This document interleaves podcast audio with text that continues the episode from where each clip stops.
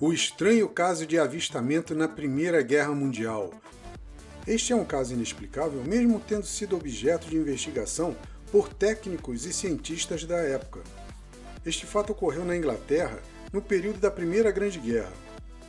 Em uma manhã entre os anos de 1916 e 1917, a senhora Agnes, que morava em Aldeburgh, no condado de Suffolk, na Inglaterra, subiu as escadas para ir ao quarto e se debruçou na janela para ver se vinha alguém pela estrada. Tendo olhado para cima e para baixo, saiu da janela e ia descer a escada, mas algo a impeliu a dar mais uma olhada. Neste instante, ela viu um pouco acima do nível de sua casa, a 90 metros de distância, 8 a 12 homens no que ela disse ser igual a uma plataforma, com uma grade em torno de toda a sua volta, e estava flutuando a uns 10 metros do chão. Declaração da própria Agnes. Eu podia ver claramente. Eles estavam usando uniformes azuis e pequenos bonés redondos, não muito diferentes dos bonés dos marinheiros. Os homens estavam ombro a ombro olhando para frente e seus rostos eram como os nossos. Ela disse que a plataforma veio direto pela estrada e pensou que ia passar sobre a sua casa. De repente virou em ângulo reto e foi entre o hotel ferroviário e os galpões do lado da estação de trem. Ela ainda falou que a velocidade era em torno de uns 25 a 30 km por hora. A plataforma flutuou um pouco pela área e desapareceu na direção do pátio da ferrovia, atrás de algumas casas. Esta observação da senhora Agnes foi em torno de 5 minutos.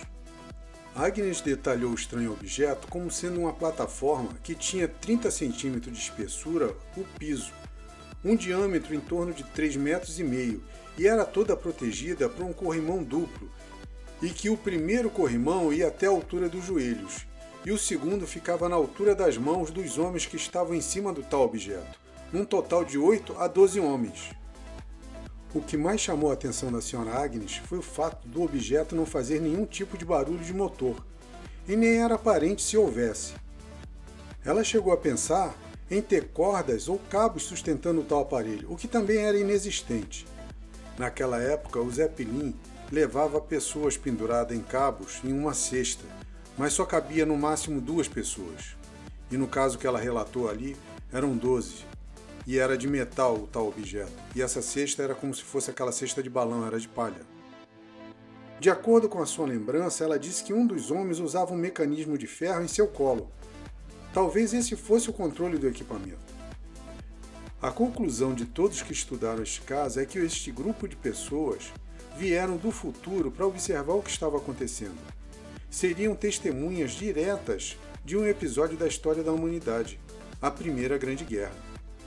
Não foi possível provar ou refutar o que aconteceu na época, mesmo com a investigação de vários cientistas e técnicos. A senhora Agnes confirmou durante toda a sua vida este relato. Inclusive consta na sua biografia. Este avistamento não conseguiu deixar uma resposta satisfatória que explicasse tal evento.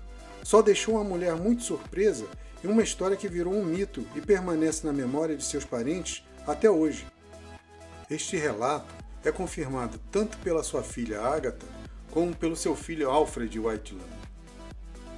E aí, gostou? Conhecia? Se gostou do áudio, me siga aqui no Spotify e se inscreva no meu canal no YouTube. O link está na descrição.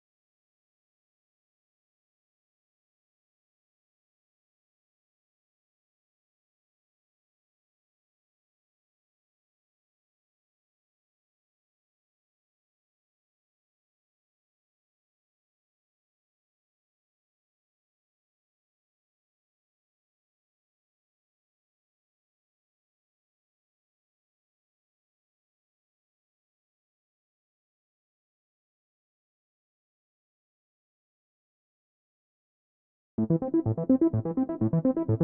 you.